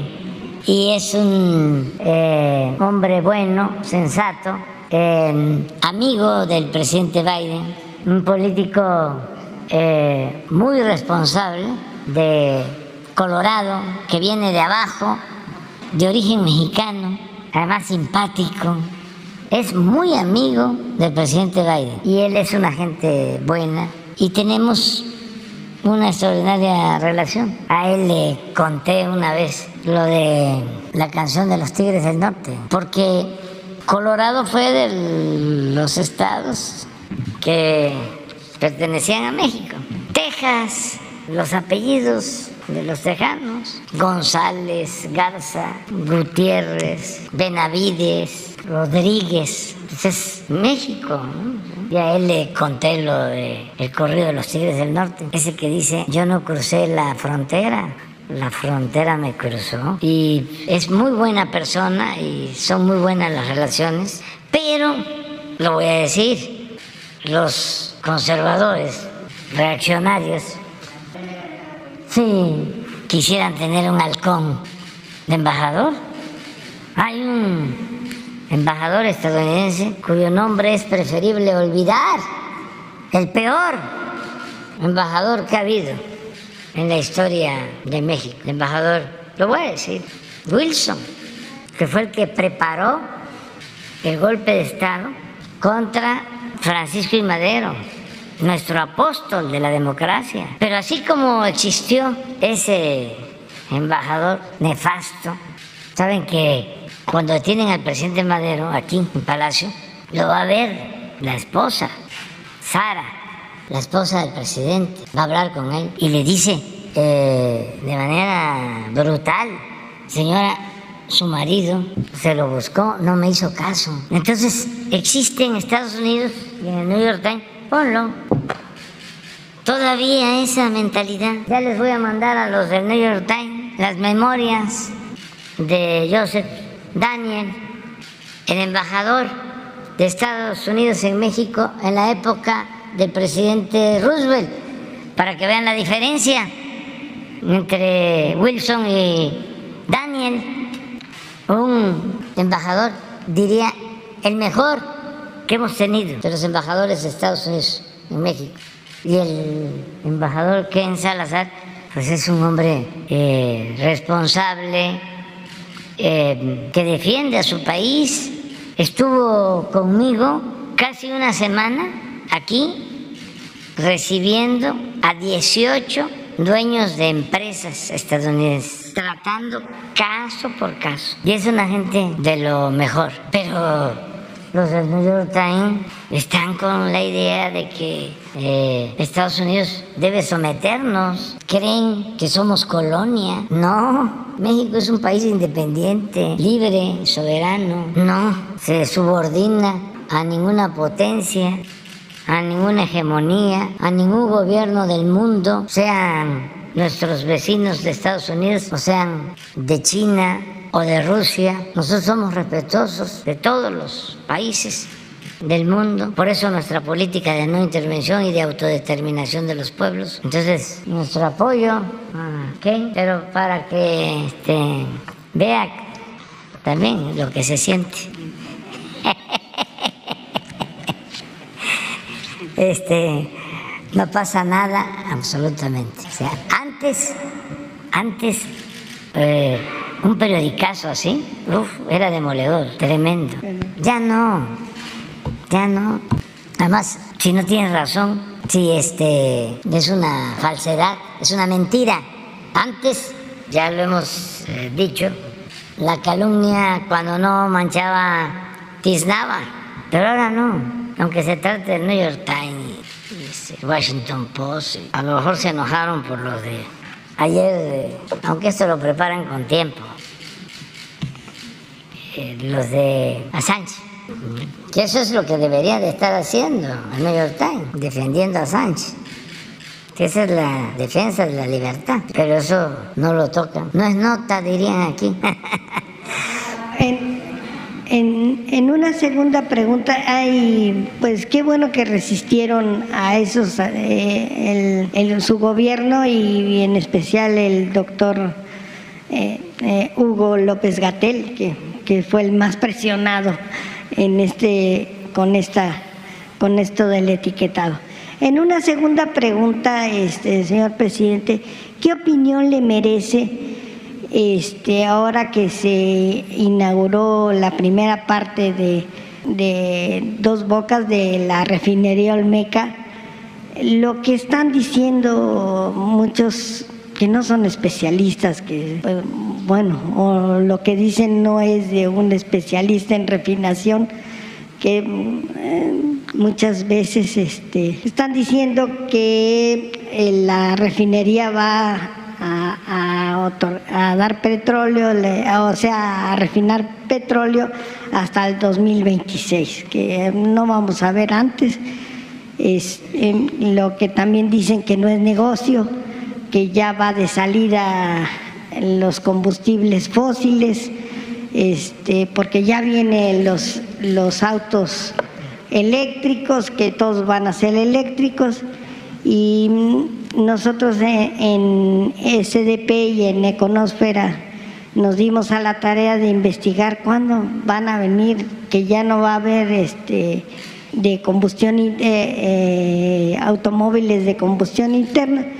En Estados Unidos, que es donde más se han dado subsidios para los carros eléctricos y todo, hay un poco más de dos millones de estos automóviles cuando la, el parque vehicular de ese país es de 350 millones de, este, de, auto, de automóviles y que, que son de combustión interna. Entonces, no creo que sea tan rápido o no, no sería, no hay un programa de chartarización de todo ese parque vehicular. Hay, este, todavía hay problemas con las autonomías de de los automóviles que no llegan a, eh, si es este, si es un carro eléctrico, pues la, la máximo que tienen de autonomía son 500 kilómetros, se tardan en recargarlas, este, no hay eh, qué se van a hacer con los cuando vengan, este, se tenga que este,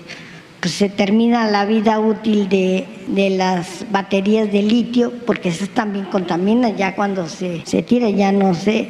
Entonces hay muchas cosas que, que por lo pronto este, la declaración de los tweets de Helios Musk, que dice que se tiene que apurar al, al gobierno de los Estados Unidos para que extraiga más petróleo y, produzca más gas, porque todavía no es el tiempo de, de, lo, de las energías limpias y renovables.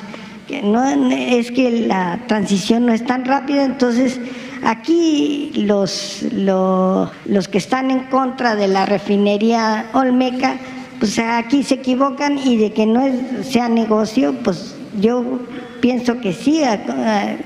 Este, hemos tenido en los últimos años que nos hicieron refinerías de importación de, de gasolinas, de combustibles.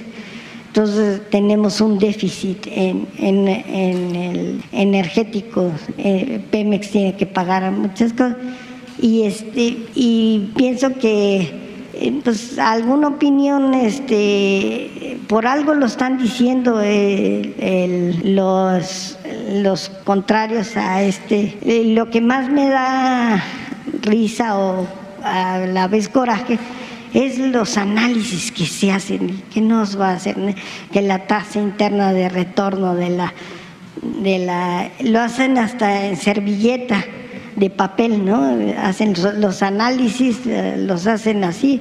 Yo creo que ya va a ser una materia obligatoria en el ITAM, este, análisis financieros de, de proyectos de infraestructura en, en servilleta de papel. Entonces, ¿qué opinión le merece esta? Pues es eh, parte de la oposición a todo lo que hagamos.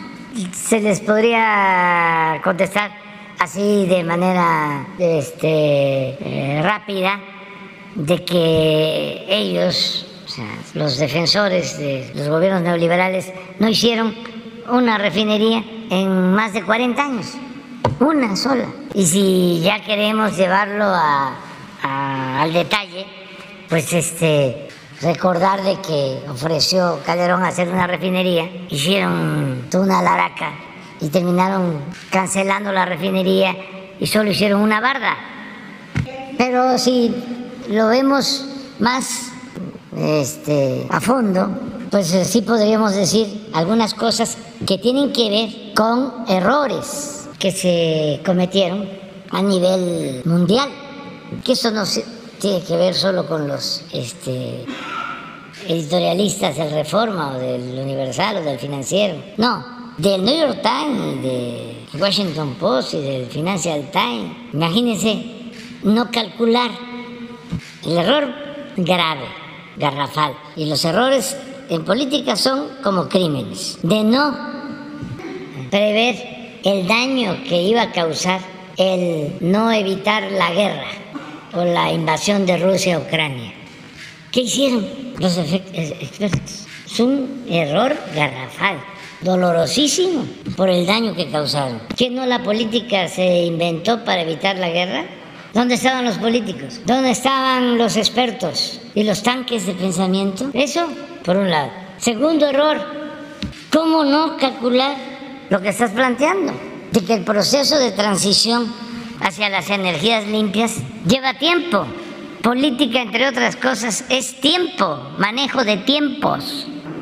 ¿Cómo recomiendan todos los expertos que había que dejar de pensar en el petróleo y ya no invertir en exploración, en extracción de petróleo, ni en refinación, porque ya venían los carros eléctricos. Esto me recuerda lo que hicieron cuando la llamada reforma energética, que engañaron a la gente diciendo, ya viene la dolariza viene el dinero de inversión extranjera a raudales para incrementar al doble la producción de petróleo en México. Y no llegó nada.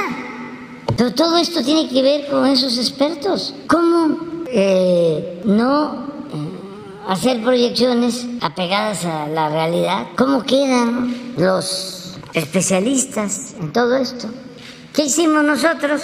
Pues dijimos, vamos a seguir necesitando el petróleo y vamos a seguir necesitando las gasolinas. Si nosotros no hubiésemos invertido en extracción de petróleo, primero en exploración para descubrir nuevos campos y luego en extracción, estaríamos, no tienen la tendencia de producción de petróleo, para que vean 15 años consecutivos de pérdida de producción. Si no nos metemos a invertir, estaríamos sin materia prima. Segundo, si no levantamos las refinerías que nos dejaron casi en ruina, no tendríamos capacidad para refinar nuestra materia prima. Acerca de que no es negocio la refinación, siguen con eso. Les voy a dar una noticia. De enero a la fecha ya se pagó la refinería que compramos de Deer Park. Imagínense si fuese negocio los 600 millones de dólares que se pagaron, ya los recuperamos de utilidad. Y todavía los de reforma de esta tecnocracia muy atrasada, por dogmática sobre todo, porque están muy enajenados, siguen hablando de que no es negocio la refinación. ¿Saben a cuánto están trabajando de su capacidad las refinerías de Estados Unidos?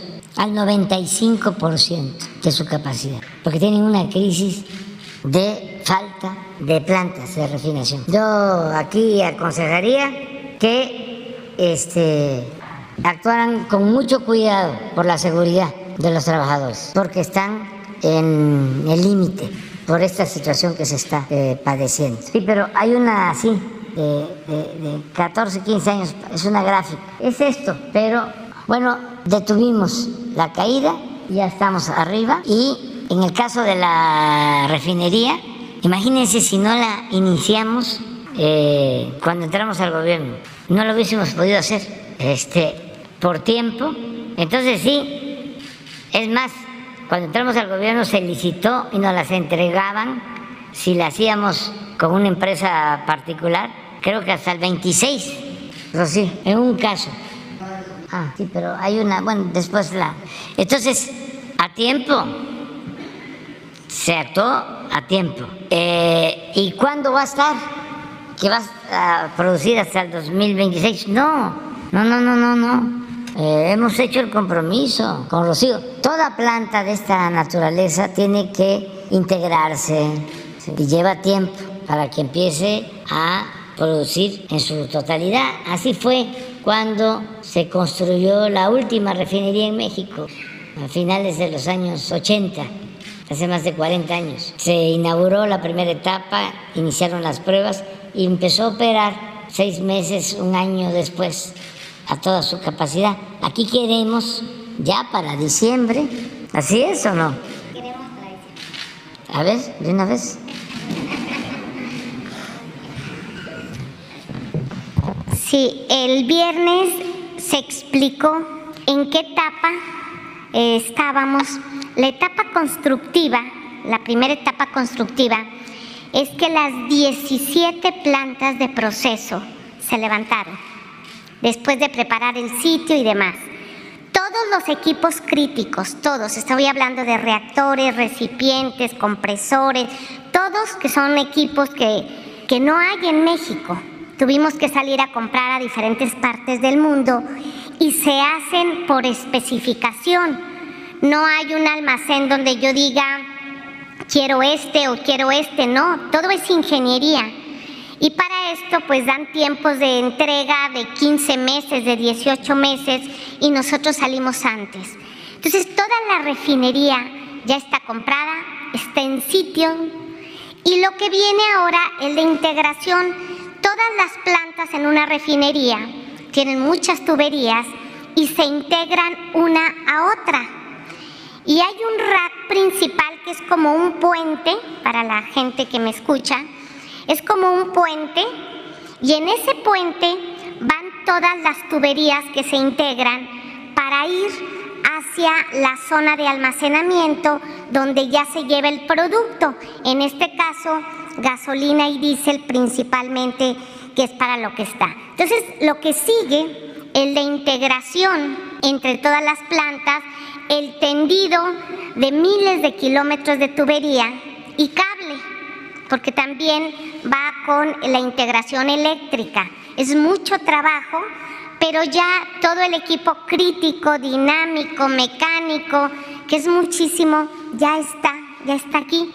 Y lo que dice el presidente, hoy no podríamos hacer esto. Si él nos indicara hoy y nos dijera, tienen tres años, sería muy difícil, porque hay un desabasto mundial de accesorios de acero por eh, la guerra de Rusia y Ucrania. Eh, son países que son siderúrgicos y que hay una afectación en el mercado mundial. El precio subió en una forma exponencial, pero nosotros salimos a comprar antes. Salimos en el 2019 a través de compras tempranas. Entonces, claro que el reconocimiento a los más de 35 mil trabajadores mexicanos que levantaron esa obra, todos son mexicanos. Los ingenieros de Pemex, del IMP, de las compañías, todos son mexicanos, pudimos hacerlo.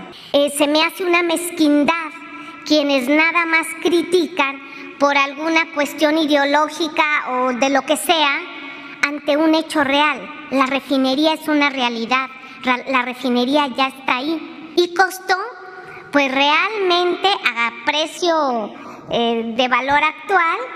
Eh, la verdad es que hoy esa refinería nos salió en una ganga, así lo quisiéramos hacer hoy.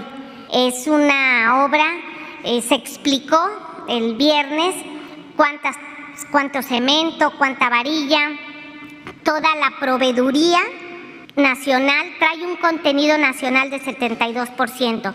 Entonces ahorita hicimos un programa para que todas las empresas que están instaladas en las 17 plantas empecemos con la integración, ya empezamos con los tendidos de ductos, ya hay en algunas plantas los ductos de salida, las tuberías, eh, ya empezamos con ello. Y la instrucción del presidente fue, el tiempo es muy importante y lo marca la seguridad, lo que acaba de decir. Se hacen pruebas y arranques de más de 90 mil equipos. Equipos son válvulas, bombas, reactores, compresores, todo. Se va haciendo el tendido y se va probando equipo por equipo. ¿Qué pasa si, por ejemplo, una bomba o una válvula eh, no da el flujo y presiona una línea? La válvula se regresa, se checa, se revisa y se vuelve a hacer. Eso se llaman pruebas. Y eso lo hace un, equipo especializado que pues nosotros en Pemex son nuestros refineros, en México nada más los refineros son Pemex, que ya estamos integrando para iniciar. Entonces sí, el compromiso con el presidente es tratar de que en diciembre eh, podamos meter el primer barril, que la integración pueda quedar. Tenemos mucha confianza en que todos los equipos eh, son nuevos, son de seguridad, se hicieron con base de ingeniería, con cálculos exactos, pues no tengamos los problemas. Pero lo marca la seguridad industrial y pues la velocidad del trabajo. Y ese es el compromiso, presidente. Ya, ya, este, ya terminamos porque saben qué cosa, faltan dos, dos cuestiones. Una, eh, eh, quiero expresar mi inconformidad por eh, la forma en que se llevó a cabo un procedimiento judicial en Campeche. Eh, hablo de la forma en que entraron a hacer una diligencia eh, en la casa del presidente del PRI. Ustedes saben que el Señor no es santo de mi devoción, pero no estoy de acuerdo con el procedimiento, porque es... Eh, eh, indigno, porque no se puede humillar, vulnerar la dignidad de las personas. Tengo dos eh, cosas eh, bien presentes. Cuando Televisa entró por gestiones ante el gobierno de Estados Unidos con cámaras a la casa de Saddam Hussein y un reportero famoso eh, mostró de cómo vivía y se hizo todo un espectáculo. Y recientemente lo que le hicieron a Evo, que igual entraron a su domicilio y grabaron todo para degradarlo, nada más con pintas racistas. No estoy de acuerdo con eso. Se debió haber hecho el acto judicial sin eh, la propaganda. Entonces eso que quede constancia. No estoy defendiendo al Señor. Estoy diciendo que esos procedimientos no deben de eh, prevalecer en un país democrático y respetuoso de las libertades. Y lo segundo que quiero decir es que celebro el comunicado de la Iglesia Católica y de los jesuitas, porque están hablando en su comunicado de ayudar para que entre todos construyamos la paz. Es otro tono Sí, estoy de acuerdo. También, porque son seres humanos. Ese es otro asunto. Pero lo que ellos plantean de que se debe de tratar aún a estas personas eh, como seres humanos y convocarlos a deponer su actitud. Esto es muy importante porque es el perdón no, me, eso ya es otro asunto. Yo no eh, eh, estoy diciendo de la negociación y nosotros no tenemos ninguna negociación.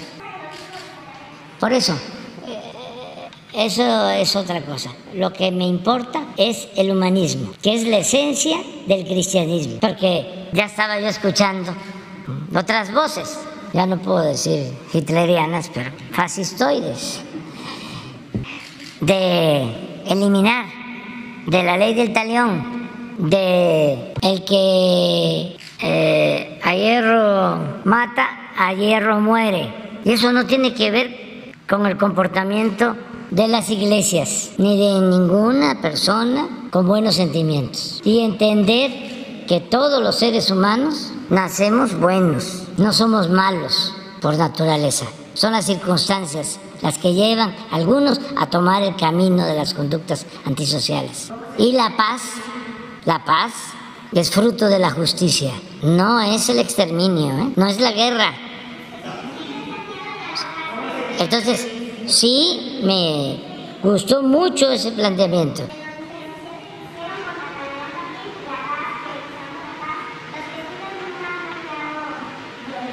Ah, no, pero es que en el último comunicado o en las declaraciones hablaban, sí, en dos ocasiones, de que no eran suficientes los abrazos. Yo también puedo decir, o sea, hasta me hizo recordar, ¿no? Claro que hacen falta muchas otras cosas, pero lo esencial es no querer enfrentar la violencia con la violencia, porque los fachos, eso es lo que proponen. Ah, pero sí dijeron, sí, y qué bueno que ahora el mensaje tenga otro sentido. Lo celebro.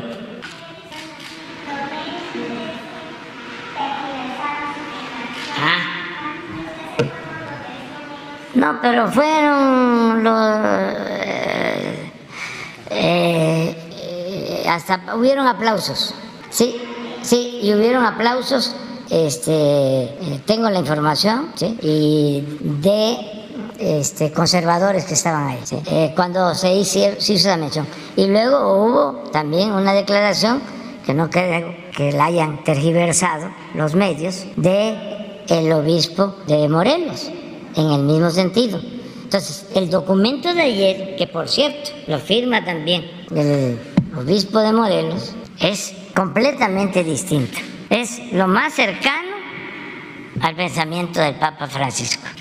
Por eso quería yo expresar mi eh, gratitud para que entre todos, entre todos, ayudemos a construir la paz y que eh, no solo nos dediquemos al análisis de la realidad, sino que busquemos transformar la realidad. Sí, sí, sí, y publicar eh, todo. Ese es otro asunto. Estoy hablando nada más de una postura que me gustó mucho, que la celebro de la Iglesia eh, mexicana eh, y de la orden de los jesuitas. Eso es lo único que puedo decir.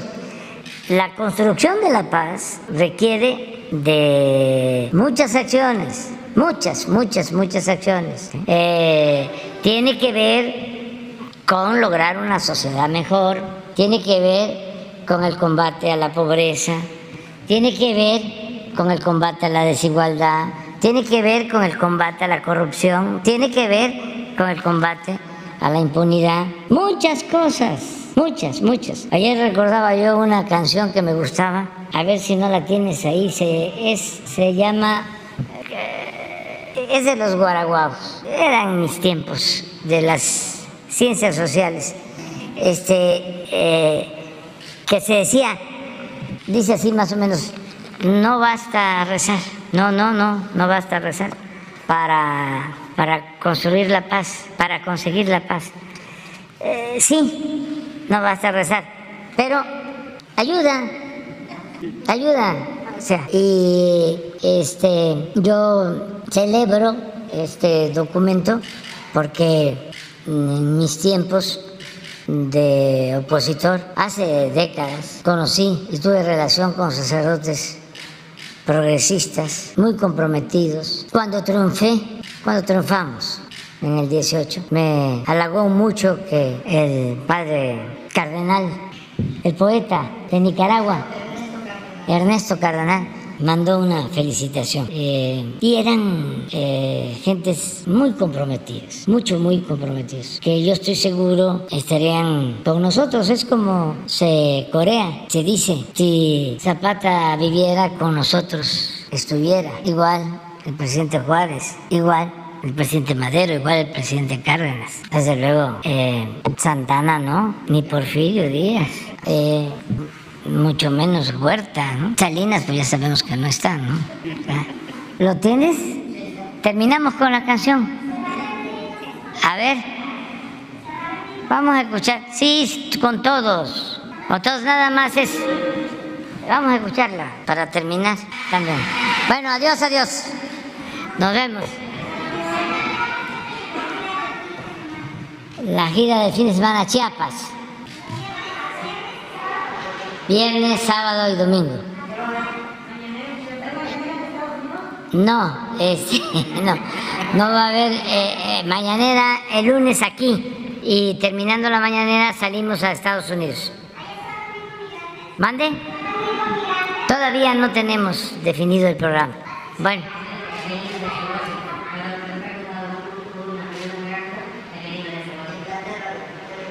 A ver, pues. Nos van a regañar ya, pero ni modo, vamos. Lo siento, muy rápido, te prometo. Um, el, el, incidente en Texas con el camión fue una, una, tragedia horrible, pero las estadísticas muestran que cada vez más personas siguen dejando México para instalarse en los Estados Unidos y que culpan la lenta recuperación económica después de la pandemia. ¿Qué mensaje enviaría usted a sus compatriotas? los cuales no tienen fe en sus políticas para evitar el éxito máximo a los Estados Unidos. Gracias. Bueno, es que eso es, eh, llevaría tiempo. Nosotros estamos eh, atendiendo eh, a la gente humilde, a la gente pobre, como no se hace en otras partes. De todas maneras, hay rezagos y es atractivo el que se pueda trabajar en Estados Unidos donde son más los salarios. Hay una diferencia hasta de 10 veces eh, en cuanto a salarios. Es decir, el salario en Estados Unidos puede ser 10 veces superior al salario promedio en México. Eh, eso es un elemento. El otro elemento a considerar es que ya son 38 millones de mexicanos en Estados Unidos. Hay eh, muchas familias y ahora en Estados Unidos, precisamente por no querer aceptar la realidad. ¿Y va a cambiar con título 42 si se quita? Este, no, lo que hay que hacer es eh, permitir la llegada de trabajadores de manera ordenada a Estados Unidos, pero no aceptan, y a eso voy a convencerlos, de que no tienen fuerza de trabajo. En Estados Unidos, ¿usted vive allá?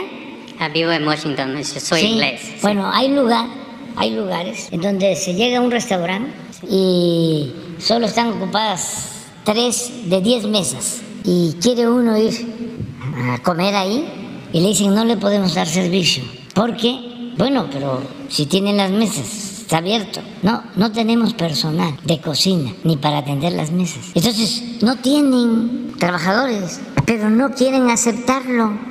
Y desde hace mucho tiempo apuestan a la ilegalidad por dos razones. Porque pagan menos y no dan servicios, es decir, prestaciones a los trabajadores, y porque los pueden correr cuando se les dé la gana porque se consideran ilegales. Entonces, eso es lo que hay que atender. Es decir, a ver, ¿vamos a continuar así o vamos a ordenar el flujo migratorio? ¿Por qué no las visas de trabajo? ¿Por qué no ordenamos el flujo migratorio? ¿Por qué ponemos en riesgo a la gente? ¿Y vas a pedir eso a, sí, presidente Biden? Sí, sí, sí, sí. Ya lo he pedido y lo voy a seguir planteando. Bueno, ¿ya?